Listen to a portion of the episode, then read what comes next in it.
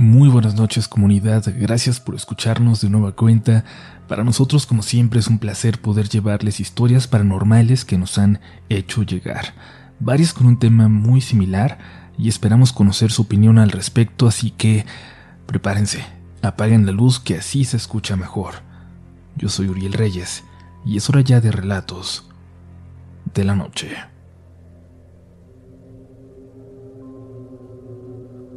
Cuando mi hija más pequeña tenía cuatro años, ella tenía un amigo imaginario.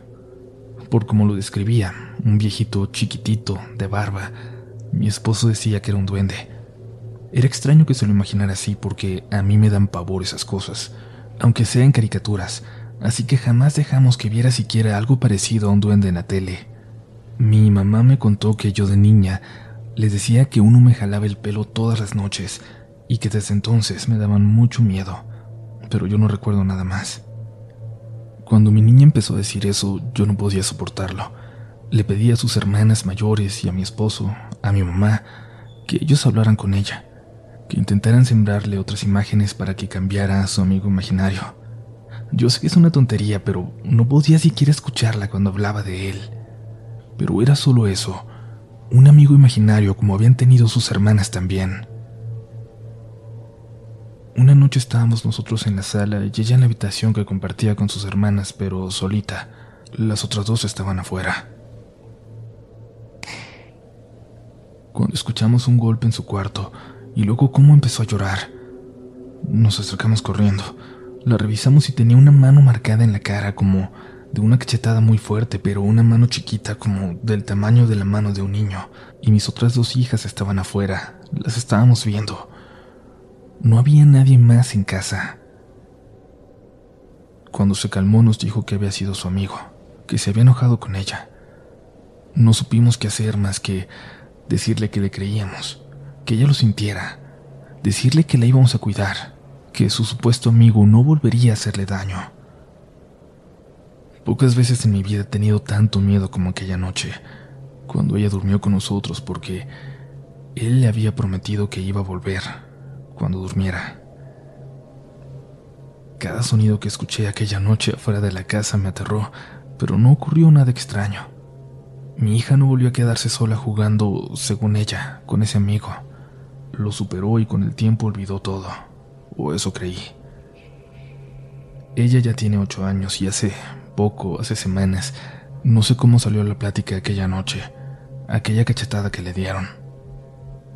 En la mesa frente a todos, nos contó por qué se había enojado con ella su amigo aquella noche, que le dijo que ella no se parecía a su mamá, que ella no era una chillona. Dijo que le contestó que se callara, que no hablara mal de mí, y que se enojó cuando él se empezó a reír, a burlarse de mí, que ella quiso pegarle, pero cuando lo hizo ya no estaba. Y luego lo vio parado al lado de ella, pero grande, casi de su tamaño, y que nunca lo había visto así Ahí fue cuando le dio una cachetada y se escondió debajo del ropero. Corrió y se metió como una rata que dobla su cuerpo para pasar por espacios por los que uno no la creería capaz. Desde abajo se asomó, antes de que nosotros llegáramos, y le dijo que iba a regresar por ella cuando durmiera.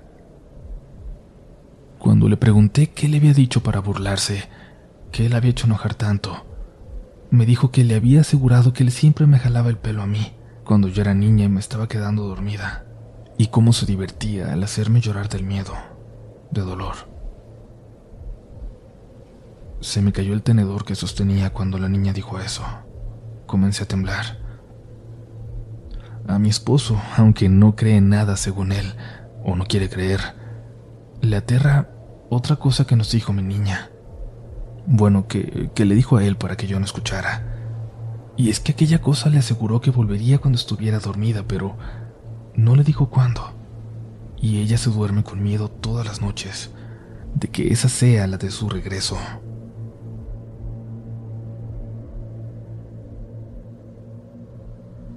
Hola Uriel, mi nombre es Claudia y me encanta escuchar tus relatos mientras hago mis deberes en casa.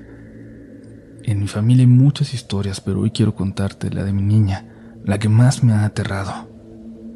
Esto comienza hace ocho años cuando vivíamos en la Ciudad de México. Todo iba perfectamente normal con ella hasta que cumplió cuatro meses. Era una bebé muy tranquila que casi no lloraba de día. Una noche nos preparábamos para dormir cuando comenzó a llorar de la nada, pero muy extraño, como con mucho sentimiento, como si le hubieran pegado. La revisamos y no sabíamos qué tenía. La arrullamos, le di pecho, pero nada podía calmarla.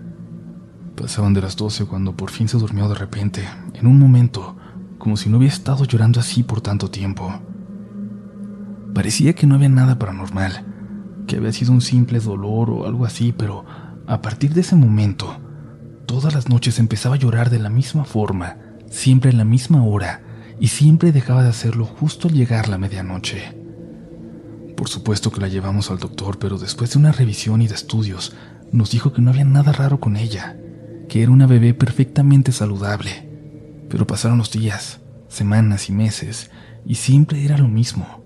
Siempre ese mismo llanto lleno de sentimiento que paraba hasta las doce, cuando en un segundo se dormía con toda la tranquilidad con la que duerme un bebé. Para cuando ella tenía diez meses hubo una reunión con toda la familia. Cuando llegó la esposa de uno de mis tíos, llevaba con ella a su tía, una señora muy mayor en silla de ruedas. Esta señora no dejaba de ver a mi niña y llegó un punto en el que incluso me sentí incómoda al respecto. No dije nada, por supuesto, hasta que la esposa de mi tío se acercó y me dijo que su tía quería conocer a mi bebé, que si la podía cargar. En ese momento me calmé porque pensé que estaba mal que la señora me espantara cuando solo estaba viendo a mi bebé porque quería cargarla. Pero luego me pidió que me acercara. La señora tenía a mi nena en sus brazos y la bebé la veía sin desviar la mirada un segundo. La veía de una forma muy extraña, como si fuera un adulto a quien alguien le llama la atención. La señora me dijo que la niña era especial, que era un alma vieja. Nos conocimos en una vida pasada. Fuimos muy buenas amigas, me dijo. La bebé se empezó a reír y eso en verdad me dejó muy confundida. No supe qué responder y solo seguí su plática sin darle mayor importancia, pero luego dijo algo más que me la sangre. Tu bebé llora todas las noches, ¿verdad? Me asusté. Nadie sabía ese detalle más allá del doctor con el que la habíamos llevado, y estoy completamente segura que tampoco se lo había dicho a nadie de la familia porque no era algo que nos gustara compartir, y menos con una señora que apenas si conocíamos. Solo asentí. Me dijo algo que nunca voy a olvidar, algo que puede sonar como una broma para mucha gente, pero para mí, en ese momento, con todo lo que había experimentado, me hizo temblar literalmente. Ella tiene un chaneque. Todas las noches le pega y le hace cosas muy feas. Yo lo vi desde que llegué. Se esconde en sus cobijas, pero en la noche toma fuerza y sale y empieza a pegarle. Supongo que vio mi cara de preocupación porque me dijo que ella ayudaría para quitárselo. Empezó a decirle muchas palabras que yo no entendía, muy despacio, y la bebé solo se reía y se reía. Después de un rato me dijo que ya lo había echado de ahí. La niña estaba durmiendo de lo más tranquila. Me dijo que esa noche ya no iba a llorar. La señora se veía muy cansada de pronto y solo minutos después pidió que ya la llevaran a su casa porque quería dormir. Yo estaba incrédula sobre todo porque esa noche, a la misma hora de siempre, cuando me preparaba para que todo fuera como siempre, la bebé ya no lloró. Yo no podía creerlo, pero fue el fin de los llantos nocturnos. Mi niña dejó de sufrir. Al menos, por eso. Todo mejoró por un tiempo, pero cuando cumplió dos años de nuevo todo volvió a ponerse turbio. Nos fuimos a vivir a la casa de la mamá de mi esposo. Ahí a la niña la dormimos ya en un cuarto para ella sola porque yo estaba a punto de tener a mi segunda bebé. La segunda noche que la acostamos ahí en esa habitación, comenzó de nuevo a llorar, a llorar muy feo como antes, justo a la hora en que solía hacerlo. Mi esposo corrió para revisarla, pero como entró rápido solo para cargarla, no prendió la luz. La buscó a tientas en la cama. La buscó por todos lados, pero no la sentía y su llanto no se dejaba de escuchar. Entre ellos después y prendí la luz y la vimos en una puerta que estaba en su cuarto porque estábamos haciendo una ampliación para el baño, solo que no estaba terminada. Mi niña estaba parada justo en esa puerta. Ahora bien, lo más extraño es que yo acostumbraba a dormirla siempre envuelta en sus cobijas, hecha burrito, y así seguía. completamente envuelta en su cobija. Era imposible que se hubiera caído o que hubiera caminado hasta allá envuelta así. Fue como como si alguien lo hubiera cargado y lo hubiera dejado justo en ese lugar. Mi esposo se arrodilló y comenzó a orar por ella, y cuando estaba en medio de dicha oración, un cuadro que teníamos sobre la cama cayó de pronto. De verdad, les juro que no había razón para que lo hiciera. Estaba bien instalado y todo, y nadie lo tocó. Lo revisamos para ver si el clavo se había roto o algo así, para buscar una explicación que nos quitara el miedo que teníamos en ese momento, el miedo de que hubiera algo manifestándose de forma física ahí, junto a la niña. Ya no quisimos dejarla en ese cuarto. Pasaron meses, nació la otra bebé y tuvimos que volver a intentarlo. Antes de dejarlas echamos agua bendita. Hicimos mucha oración todas las noches y todo, todo pareció quedar atrás. Como una noche extraña nada más. Pero mi bebé comenzó a levantarse entonces en las madrugadas. Se levantaba y se iba con nosotros. Se quedaba paradita al lado de mi esposo, observándolo nada más, sin despertarlo, sin decir nada. Su mirada se hacía tan pesada que eso es lo que siempre lo terminaba despertando y en cuanto abría los ojos alcanzaba a ver su silueta salir corriendo del cuarto. Cuando se levantaba para ir a revisarla, ella parecía dormir profundamente en su cama. La despertaba y parecía que ella jamás se hubiera levantado. Hasta se asustaba. Pensamos entonces que era sonámbula, pero había otras cosas que no podíamos explicar, como una ocasión en la que la escuchamos hablar y reírse en la madrugada. Cuando fuimos a verla estaba sentada viéndose a la pared en completa oscuridad con la luz apagada. Cuando la encendimos solo se recostó. Mi esposo le preguntó qué estaba haciendo y ella no estaba dormida.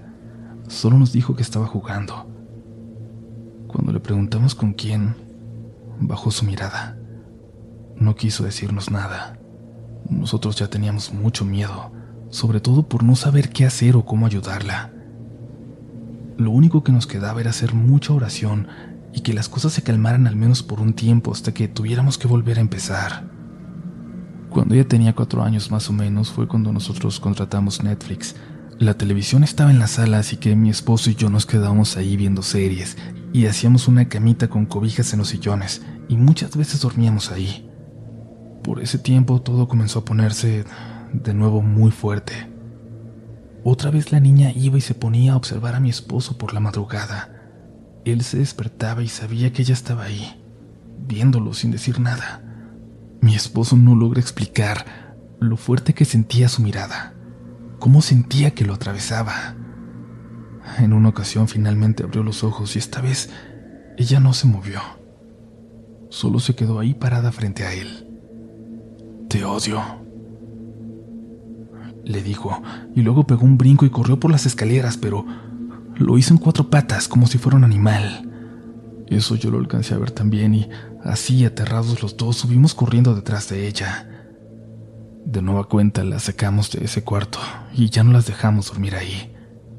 Yo intentaba incluso mantenerlo permanentemente cerrado, pensando que esa era la fuente de lo que nos atormentaba, que si cerrábamos el cuarto nada de lo que lo habitara podría salir de allí.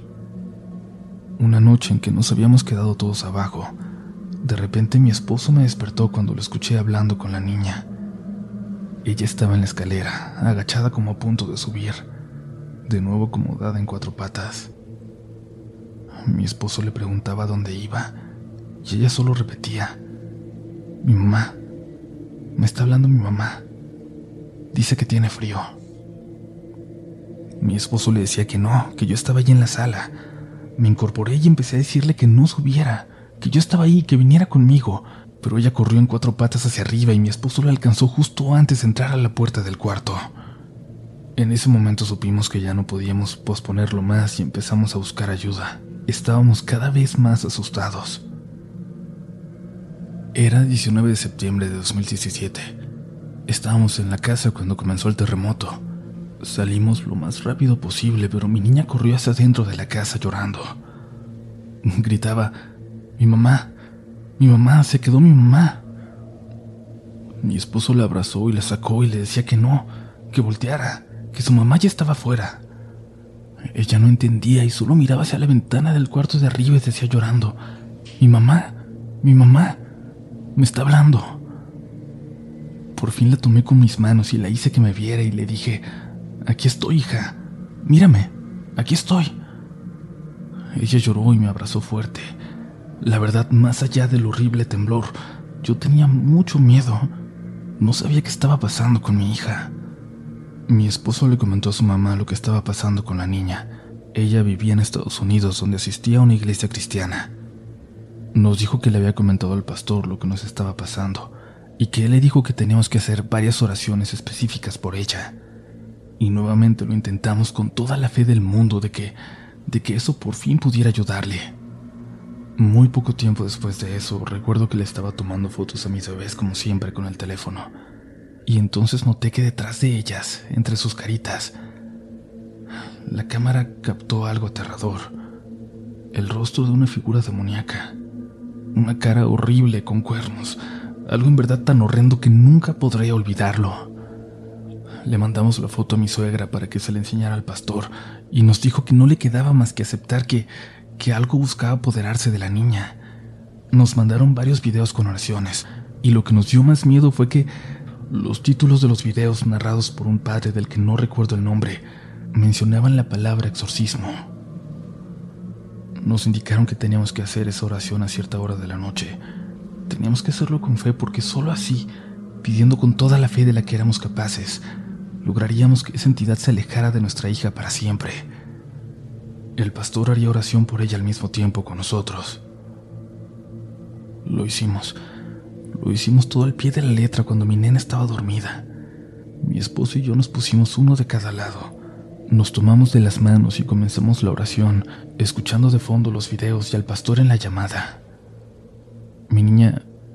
Mi niña se empezó a mover mucho, y lo que sigue no sé si me lo logren creer, pero en serio que jamás inventaría algo así con mis hijos. Esto es real. Seguíamos en oración cuando el pastor empezó a decirle a, algo que se fuera, que se alejara de mi niña, que se largara lo que fuera que la estaba atormentando. Ella con sus manitas se dio un golpe tan fuerte en los oídos que nos hizo gritar y comenzó a decir, cállate, cállate, cállate. Comenzó a patalear. La sostuvimos entre los dos y su fuerza era increíble para una niña de su edad. Nos iban diciendo qué hacer, las oraciones, sacar el agua bendita y ponérsela en forma de cruz en la frente. Mi niña se empezó a reír. Miren, yo he visto muchas películas de terror, he visto escenas así muchas veces, pero el ver que eso salga de alguien tan cercano a ti, de mi hija, es la peor experiencia de mi vida. La niña gritó, gritó muy fuerte y luego cayó rendida. Después comenzó a llorar con tanto sentimiento que les juro que mientras escribo esto me llena de nuevo ese recuerdo. Se me hace un nudo en la garganta. Todo se calmó. Después de eso ella volvió a ser la misma de antes y ahora ya no vivimos en esa casa. Todo quedó como recuerdos extraños, aterradores que, que no logramos entender sobre lo que sucedió con mi hija, sobre aquella cosa que la visitaba de bebé, sobre esa otra mamá que ella creía ver por la casa después. Gracias por escuchar mi historia, sobre todo a los que logren creerme. Esperamos que nos sigas escuchando y bueno, creo que a cualquier persona con hijos o hijas les pegan más estos relatos porque involucran a eso lo que tú cuidas más, lo que más te aterra que esté en peligro y más aún de algo que no entiendes, de algo de lo que poco o nada les puedes proteger. No dejes de compartirnos tus experiencias con estos temas si las tienes a mi de la noche. Síguenos también en nuestras redes sociales, estamos como RDLN oficial.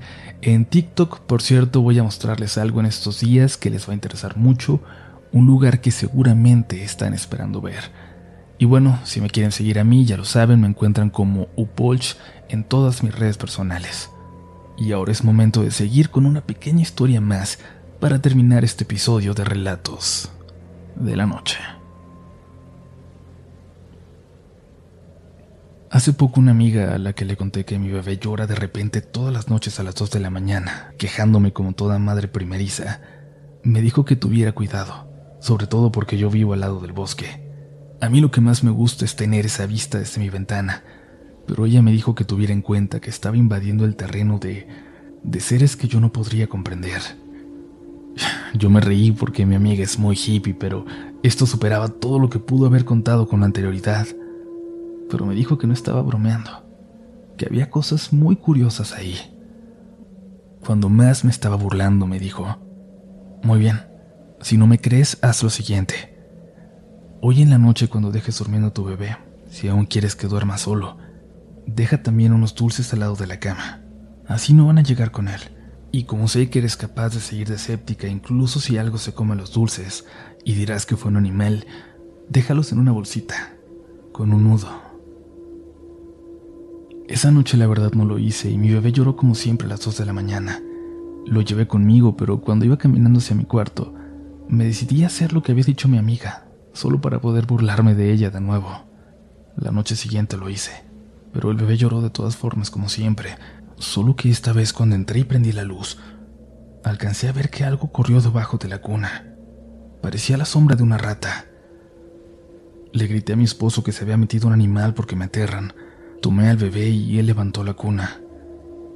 No había nada en el cuarto, ni un solo orificio por el que hubiera podido entrar un animal.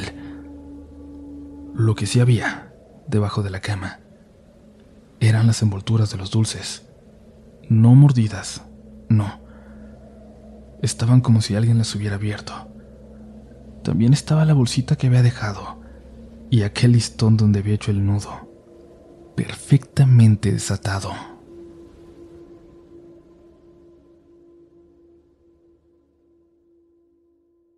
¿Quieres regalar más que flores este Día de las Madres?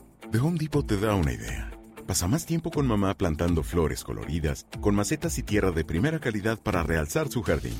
Así sentirá que es su día todos los días. Llévate tierra para macetas Bigoro por solo $8.97 y crece plantas fuertes y saludables dentro y fuera de casa. Recoge en tienda y sigue cultivando más momentos con mamá en The Home Depot. Haces más, logras más. Más detalles en homedepot.com diagonal.